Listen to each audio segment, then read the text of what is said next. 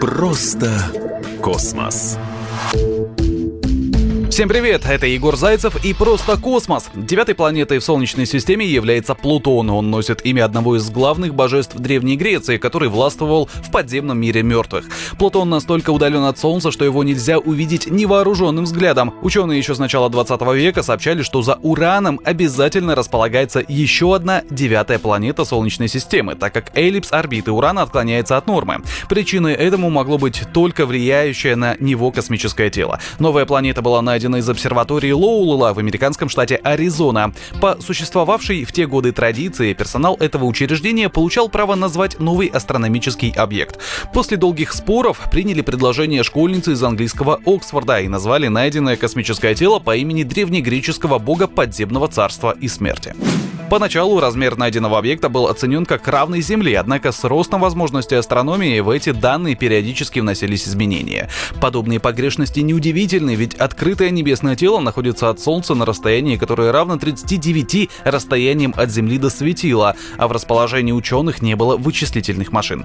Вычислить размер удалось лишь в 1978 году, сразу после обнаружения Харона, спутника Плутона. Оказалось, что диаметр Плутона составляет порядка 2500 километров, и это очень скромный размер. По своим геометрическим размерам и физическим характеристикам он уступает даже ряду спутников, в том числе Луне.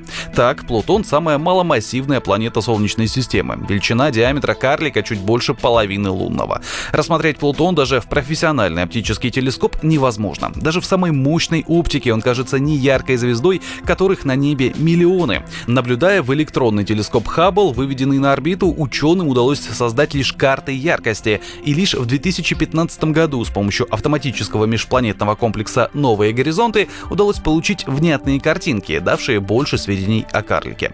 Плутонова поверхность достаточно неоднородна. Известно, что 50% недр Плутона по химическому составу представляют собой водяной лед. Вода в этой форме также находится и на поверхности, остальное — каменная порода. Поверх этого слоя ученые разглядели покрывало из летучих льдов. На поверхности были обнаружены цепочки гор, равнины, другие характерные объекты ландшафта. Плутоновые сутки длятся чуть более 6 суток на нашей планете. Из-за угла наклона оси вращения времена года здесь более выразительны, чем на Земле.